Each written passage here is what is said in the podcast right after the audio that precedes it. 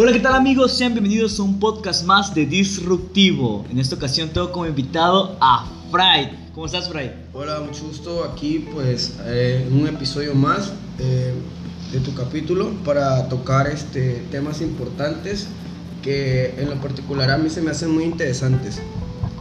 Claro que sí. En esta ocasión pues, bueno, yo ahorita te presenté como Fry, pero la gente ¿podrías platicarles un poquito sobre tu nombre? ¿Cuál es tu verdadero Sí, nombre? Bueno, mi nombre es Orlando. Eh, tengo varios, me han puesto varios apodos. Me, eh, me acuerdo de chiquito que me decían Tribilín. Tribilín. Tribilín. ¿Por qué Era, Tribilín? era- era muy, muy curioso eso porque no sé. sé, el Tribilín se me hace como, creo, tengo idea como Goofy era, no sé cómo me clasificaban, ¿no? O sea, igual. Y no te digo, soy el más culto, el más intelectual del mundo, pero siento que desde muy niño eh, el hecho de ser muy hiperactivo y muy, eh, me clasificaron de esa manera. Ese, ese es mi apodo, te puedo decir, el más antiguo que tengo.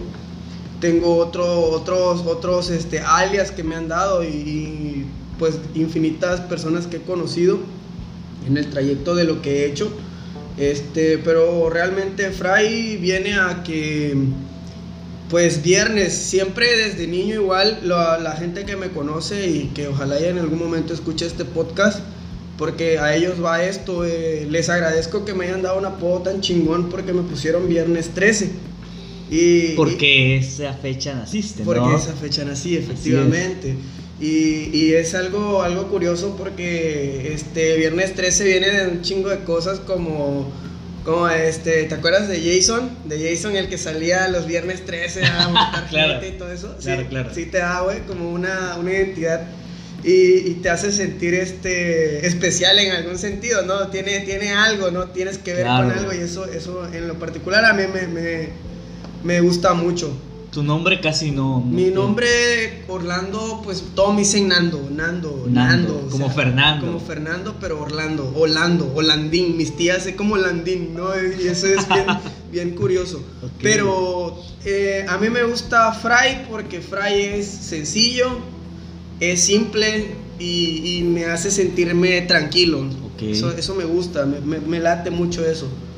Eh, no sé qué, qué Pues- más quieras saber. Pues mira, está muy interesante esto porque Fry de viernes, pero porque tú naces un viernes 13, un día en el cual pues aquí en México con- está muy conocido como el Día de la Mala Suerte. O sea, Ea. eso, eso- ese pedo, ¿tú sí crees mucho en eso, en la mala Claro, suerte? güey, ¿Y si claro. crees que eso te ha dado mala Claro. suerte a veces o tu fecha de Siento, cumpleaños? siento que para mí no es como mala suerte, güey. O sea, para mí nunca ha sido mala suerte. Yo tengo un chingo de suerte en muchas cosas. O sea, me han pasado tantas cosas. De así que platicamos de los eventos que me pasaron de niño. Sí, no y eventos manches. con amigos. Pero bueno, eso no lo vamos a tocar. Por porque ahora. por ahora sí es, ese es un, un tema muy, muy Sí, claro. delicado. Y, y la delincuencia, el crimen organizado y todo eso está muy peligroso como para, como para tocar temas de esa índole. Pero eh, a mí nunca ha sido de mala suerte, o sea, a mí siempre me ha ido muy bien en muchas cosas, como todo lo platicábamos ayer. Eh, llega un momento en el que decimos, güey, ¿por qué me pasa nada más esto a mí? ¿O por qué Así tengo es. este tipo de problemas? Sin saber que realmente conectamos con mucha gente y, y que tenemos casualidades que pasan en nuestra vida y que le pasan a todos. O sea, realmente todos tenemos problemas similares en algún punto. Claro, oye, fíjate que ahorita que estoy recordando este, este rollo y este break que me dejó pensando, yo creo que toda la noche, fue un tipo refrán filosófico referente a una cueva, güey. Ah, ese ese pedo, güey, me voló la cabeza, güey. Cuéntame un poco Mira, sobre ese.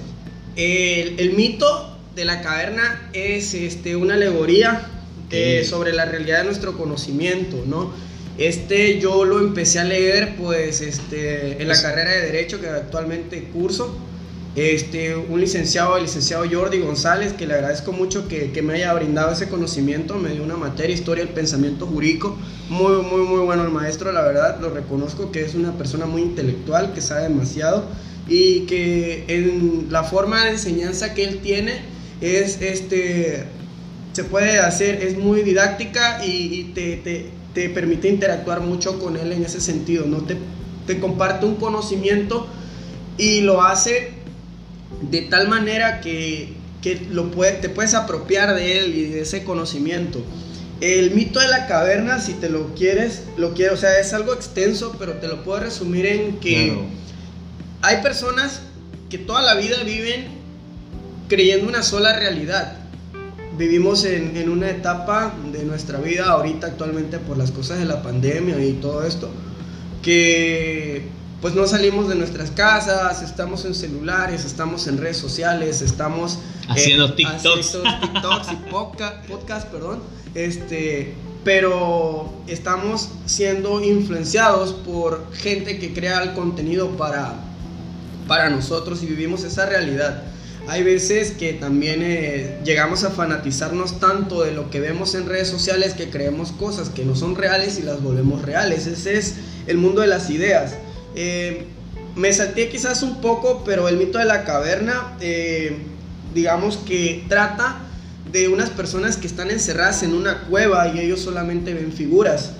Pero esta cueva tiene varias fases o tiene varias etapas, por así decirlo. En una de ellas es eh, donde están este, los esclavos, eh, prisioneros eh, en la cueva, en una oscuridad total. Y en ciertos tiempos, en ciertas horas, eh, logran ver figuras que son proyectadas por una luz y unas sombras. En, en sí, en la lectura, la lectura o el libro habla de una fuerza mística, nunca explica en sí cómo, cómo, puede, cómo se libera a ese esclavo, porque realmente ellos están solos y nunca hay nadie ahí. Entonces se libera por una fuerza mística, misteriosa, divina, no sé, así lo plantea la lectura. Y, logra salir, logra salir a lo que es el, al mundo de las ideas, ¿no? El mito de la caverna se encuentra en el libro séptimo de la obra de la República de Platón. Este, esto, digamos que él se libera, se libera, sale de la, de la cueva, pero antes de salir de la cueva rebasa una pared, ve que hay unas este, figuras. O sea que son está la pared. La, está, la cueva, está la cueva, está la pared y las personas están detrás de la pared dentro de la cueva, atrapados. Las personas están, es la primera etapa son las personas En oscuro. totalmente encarceladas en oscuro. Ok. Esa es la primera etapa, ¿no? Puede decir, se puede decir que son las tinieblas, güey. Ok. Bueno, de ahí eh, viene la parte que es, este, tengo un poquito de hipo, perdón, pero eh, viene la parte donde está la pared. Esta pared, eh, de la, la- en la parte siguiente, eh, hay este, unas, se puede decir una especie de, de barras que tienen figuras o moldes y, son levantadas por personas, personas la llevan caminando igual en la cueva. Entonces, como hay una fogata, se puede decir que es una fogata o una luz, proyecta hacia la pared de la cueva figuras. Entonces, estas personas que están encerradas en esa oscuridad total solamente creen que su realidad son esas figuras, ¿no? Y cuando se, se logra liberar un esclavo, rebasa todas esas paredes hasta llegar a, a la parte de la luz. Pero si lo aplicamos en un sentido literal, eh, podríamos decir que es cuando nosotros encontramos eh, ya el dislumbre de- de- del conocimiento. Cuando tú eres este, muy niño y empiezas a leer, se te dificulta muchísimo entender Claro. las letras, ¿no? O, o el, o el texto, la lectura, lo que te quiere decir, ¿no? Pero la no, comprensión no- lectora mira, todo este rollo. Exacto, pero no te ha pasado que ves a un niño que ya aprendió a leer y quiere leer todo. Mamá, Oxo, mamá, allá dice Coca-Cola, mamá, ahí dice. Ok, aquello", sí, claro. ¿entiendes, no? Y el niño empieza. Que pasa mucho, yo creo, no sé si te pasó, a mí me pasó en la prepa, conocí a muchos, muchos amigos, muchos compañeros que ya le entendían a un tema de, de matemáticas financieras, güey. Y la maestra decía, ¿quieren otro ejercicio? Sí, sí, sí, sí. Y ya todos queríamos ejercicios de matemáticas financieras porque ya le entendíamos al método de cómo sacar las operaciones y todo este rollo. Entonces yo creo que relaciono mucho ese tema con lo que comentas. Porque sí, una vez que aprendes algo nuevo, quieres estar haciéndolo constantemente. Pero hay una cuestión en, en esta. En esta ¿Una cuestión mala o buena? Es que en esta alegoría sucede o sea, es la interpretación que tú le des. Ok. Porque es filosofía de lo que estamos hablando. Entonces la filosofía es tan compleja que tú le puedes dar una interpretación desde tu punto de vista o tu perspectiva, ¿no? Entonces viene este, este momento en el que llegas a, imagínate, no sales de una cueva donde estuviste en total oscuridad toda tu vida y planteémoslo en un sentido literal que es tu cabeza, güey. Todo el tiempo estuviste en ignorancia. Todo el, todo el tiempo fuiste ignorante de que afuera hay un mundo exterior vasto de cosas tan hermosas, aire, árboles, animales y todo ese rollo, pero tú vives encerrado en un lugar donde nunca habías visto nada de eso. Más que oscuridad. Y lo primero que pasa cuando tú llegas a una luz de esa magnitud o a un, a un campo así, es que te va a atemorizar todo lo que veas. Porque si ves a un tigre, ves a un león, por así decirlo, eh, solamente, digamos, hipotéticamente, todo es hipotético en, esta, en este sentido que veas algo que te va a aterrorizar porque nunca lo habías visto, ¿no? Hasta ese punto lo único que era real para ti eran las figuras que veías, que no tenían ni voz más que una forma. Okay. Y, y llegas y también naturalmente las pupilas se van a dilatar. O sea, bueno, no se van a dilatar, se van a hacer, eh, creo, más pequeñas. Se contraen. Se contraen por la luz, por, eh, por cómo entra la luz. Y digo, invito a cualquiera que tenga su opinión a que nos comente y nos diga y también de su punto de vista porque esta es una alegoría muy, muy famosa.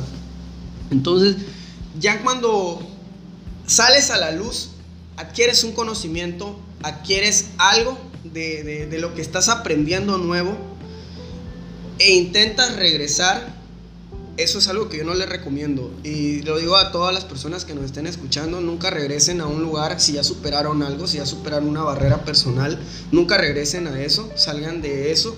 Es zona de confort que en la que te mantienes. y no nada más puede ser zona de confort, puede ser que simplemente ya superaste algo, pero vives encerrado en el pasado. Vives encerrado y, y no puedes superarlo o no puedes salir.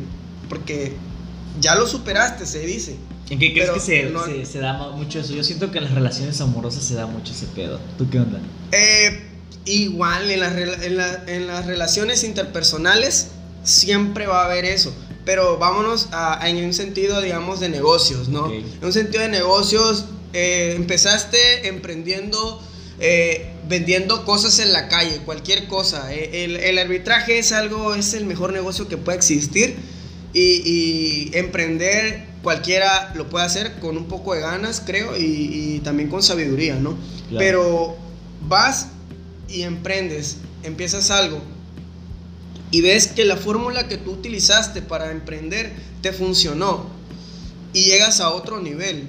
De ser un emprendedor te conviertes en el dueño de un negocio. Un empresario ya, ¿no? Exacto. Y, y también promueves el hecho de trabajar para sí mismo y también das empleo, o sea, ya, ya superas otra parte, ¿no?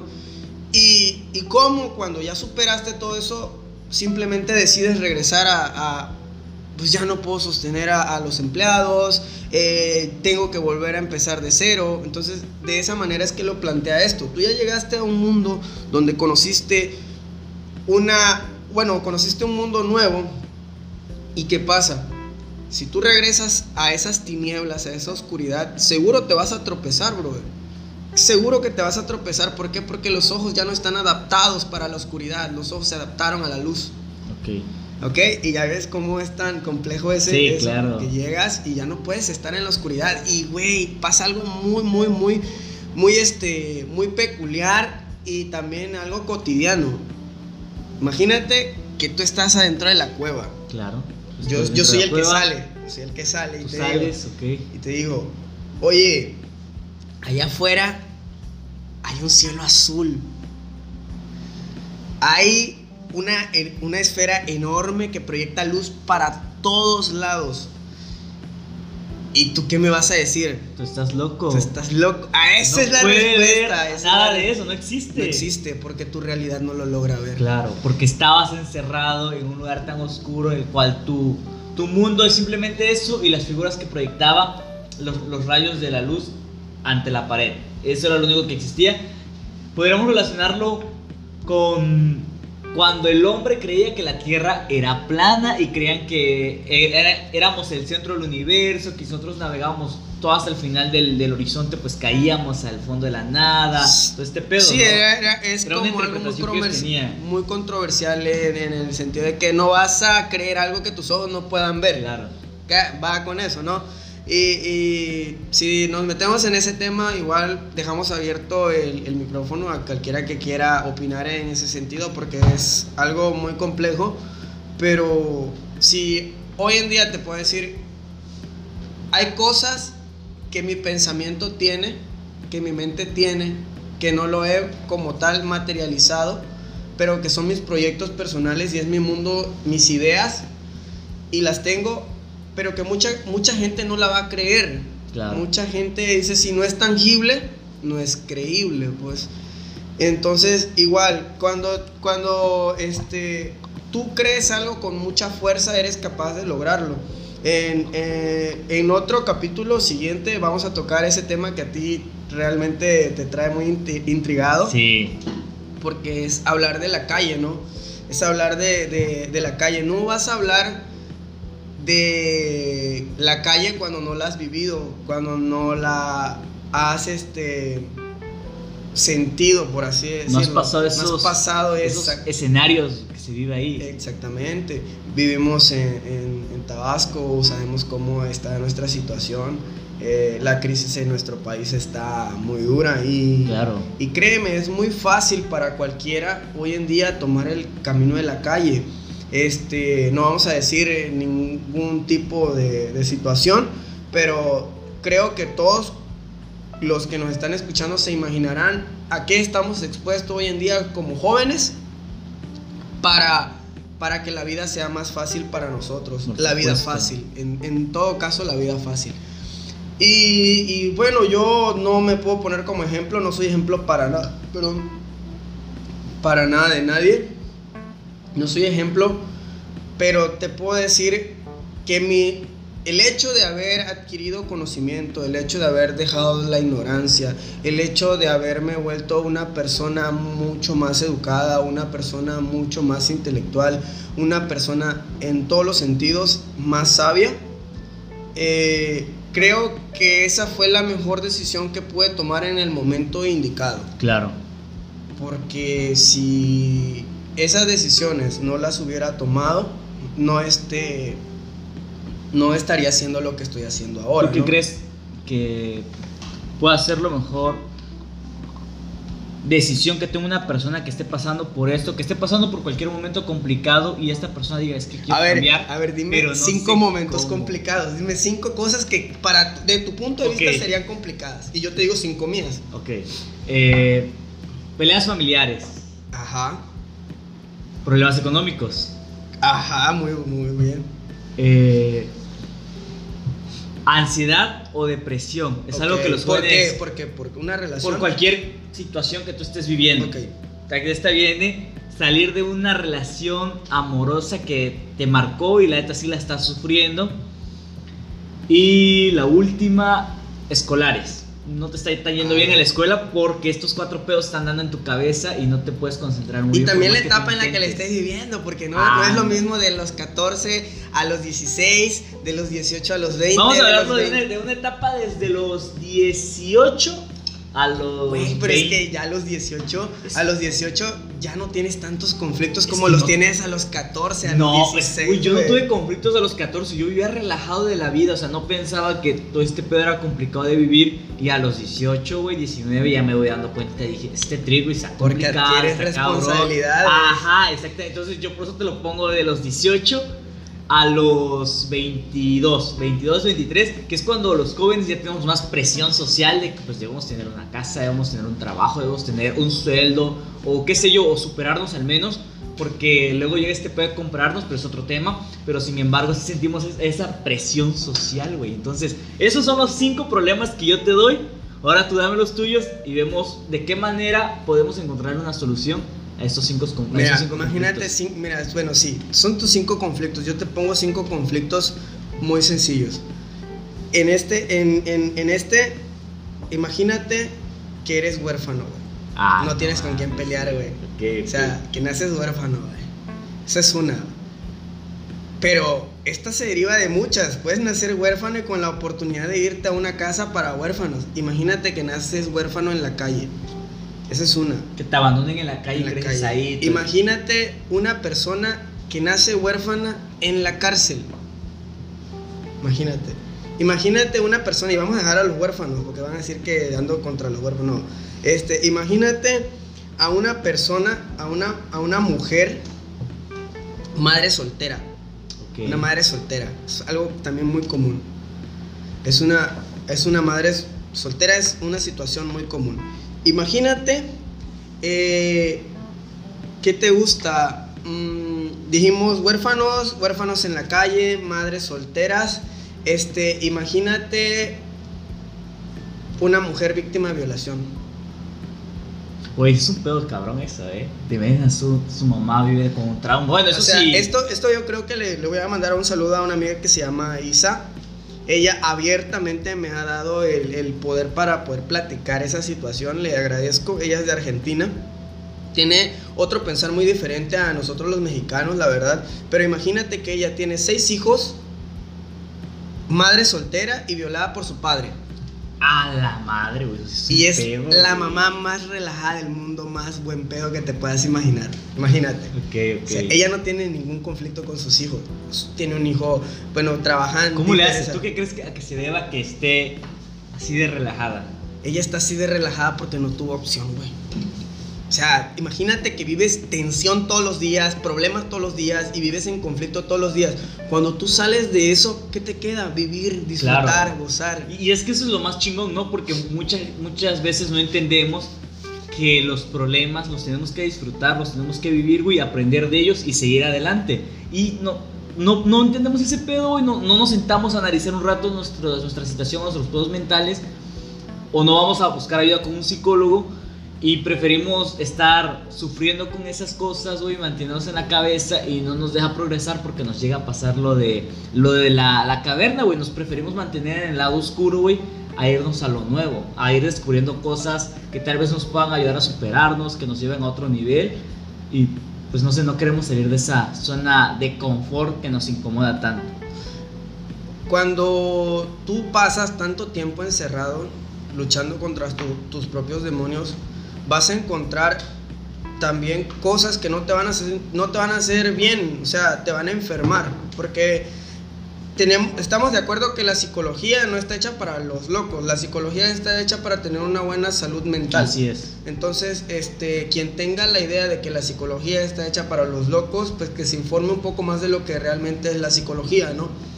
Y este todas las, todas las ramas que tiene para psicología y bueno, psicología criminal y otras cosas, cuestiones que, que son más específicas, pero bueno, cuando tú ya entras en este rollo de que estás encerrado en un lugar y no quieres salir porque tienes problemas, porque estás marcado o dolido por alguna situación, eh, creo que lo mejor, la mejor herramienta, la mejor solución, la mejor medicina es seguir experimentando con situaciones que la vida te va a ir poniendo. O sea, en la vida yo me he encontrado mucha gente buena, mucha gente que se ha portado súper bien conmigo, por eso te digo lo de mala suerte para mí no creo que aplique, porque me he encontrado con la bendición de tener muchas personas buenas en mi vida. Y todos los que me escuchen yo le mando saludos a todos. Y que sepan que siempre van a estar en un lugar muy especial de mi corazón todas las personas que me han apoyado en mis proyectos, porque sí, o sea, desde niño, ay, va esto, esto está buenísimo, mira, desde niño a mí me gustaba en los bailes escolares subirme a bailar al escenario con las niñas y acá, eh, poner la fiesta, siempre fue poner la fiesta, ¿no? Y siempre me ha gustado la fiesta, a pesar de que ya no soy tan relajado, porque el hecho de ir creciendo, ir madurando, me ha vuelto una persona más seria, más centrada. Pero siempre me gusta tener la actitud, nunca perder. 26 años, pero, años. pero nunca pierdo el, el, espíritu joven de, de, de, seguir experimentando y de seguir conociendo más cosas de mí que no sabía. Ya de grande aprendí que me gustaba dibujar y empecé a, a entrar a cursos de dibujo sin saber que me gustaba dibujar. Eh, Fíjate que muchas veces, yo creo que son ocasiones que nos ha pasado a todos, y es frustrarnos porque no encontramos un talento una habilidad y como dices tú, con el tiempo lo vas descubriendo como tú descubriste con el tiempo que eras bueno para el dibujo, que te gustaba el dibujo y que lo podías practicar y lo podías hacer bien. Entonces, ¿tú qué podrías recomendar a la gente que se desespera, que está presionada por este rollo de que no tiene un talento, una habilidad y se siente frustrado porque los de su edad ya están avanzando? Eh, podríamos entrar en un tema religioso. La verdad, sin sin más ni más, hay personas que creen que en el sentido religioso hay personas que no lo creen, pero de mi punto personal lo voy a decir eh, en un sentido eh, eh, literal, porque doblar, doblar las rodillas no es malo, o sea, rendirte ante la vida y reconocer que la vida a veces es muy dura no está mal. Es aceptar lo que está pasando. A veces que hay situaciones que están fuera de nuestro, de nuestro poder y, no sabemos, el hecho de haber, a, mí me dolió mucho y me sigue doliendo y me seguirá doliendo el, hecho de haber perdido a mi padre en el momento en el que pudimos haber hecho mejores cosas, pero eso ya no lo voy a saber, sino me quedo con la experiencia de lo que tuve con él. Claro. Y cuando pasas ese problema, te das cuenta que la vida, te, cuando mejor sientes que te va a ir, eh, la vida te va a, a enseñar que no era como tú lo esperabas. Yo tengo un pensamiento aquí, te lo voy a compartir. Claro. Aquí que dice mi por qué. Esta es una nota personal que yo escribí.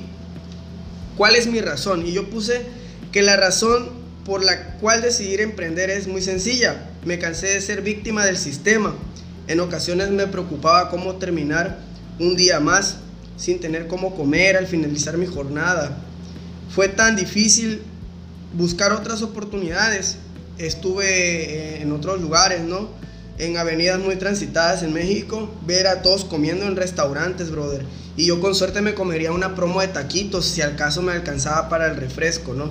Y era como dormir en una cama, si bien me iba, si no en el piso, brother, con una colcha así bien frío y todo. Y bueno, mi razón para no regresar al pasado sería porque tengo un mejor presente. Hoy en día ya no sufro de eso, me he juntado con personas que me han ayudado, sigo en una evolución, eh, me estoy promoviendo en cosas más grandes, me estoy dando a conocer más. Eso para mí ya es ganancia. Cuando no, lo tiene, cuando no tienes nada y de repente empieza a llegar todo, se, se valora. A veces pasa que hay quienes tuvieron todo y no tienen nada después valoran mucho tiempo después lo que algún día tuvieron. Pero en mi caso no fue así, en mi caso fue que muchas cosas me faltaron, muchas cosas no salieron como deberían de haber salido, pero la vida me fue pensando poco a poquito. Fue como el, como el efecto del patito feo, pues.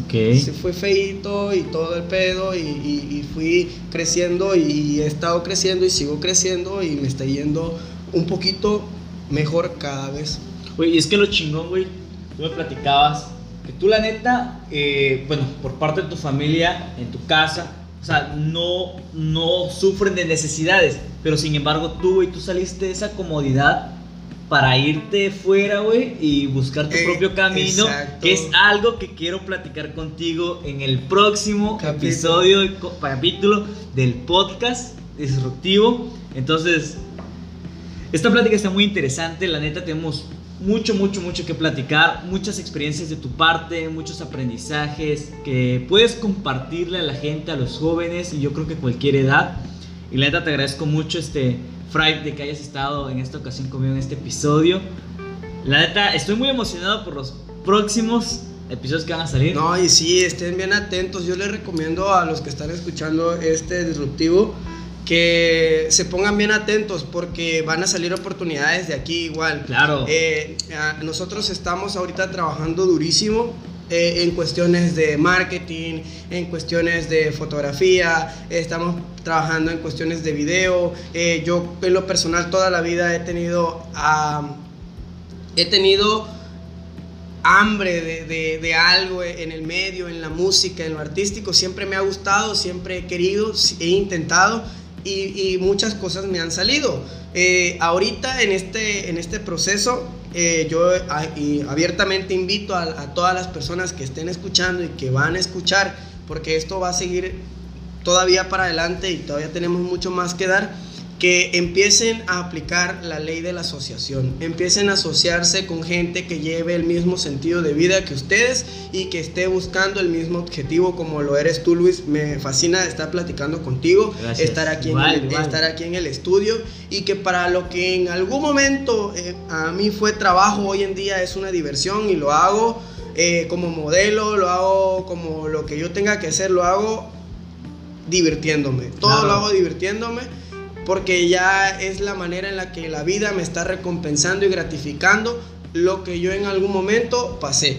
Eh, también, eh, o sea, que nadie se sienta avergonzado por vender este, chicles en la calle, que nadie se sienta avergonzado porque yo en algún momento vendí naranjas en la calle y las personas que en algún momento las llegue a alcanzar este podcast y digan, a ese, a ese chavo yo lo conocí vendiéndome algo. Claro. Pero... Me ha pasado. Pues sí, o sea, pero qué, qué padre es que, tu público, que la gente te reconozca por un trabajo que hiciste bien en determinado momento, ¿me entiendes? Claro. Que eso te marque. Y a mí me tiene muy marcado el hecho de que yo en todos lados donde he estado, he estado chambeándole y buscándole y relacionándome con gente, tratando siempre de encontrar la persona que vaya en el sentido en el que yo voy. Y ahorita pues vivo rodeado de esas personas y eso me da mucho gusto estar en este estudio, este, podernos sacar fotografías y darle contenido a la gente para que vea que te puedes divertir haciendo tu trabajo. Así Así es, Así haciendo lo que te gusta y todo este rollo, ¿no? Pero la idea es atreverse y es lo que muchos tienen miedo. Muchísimas gracias, Fray, por estar en este podcast.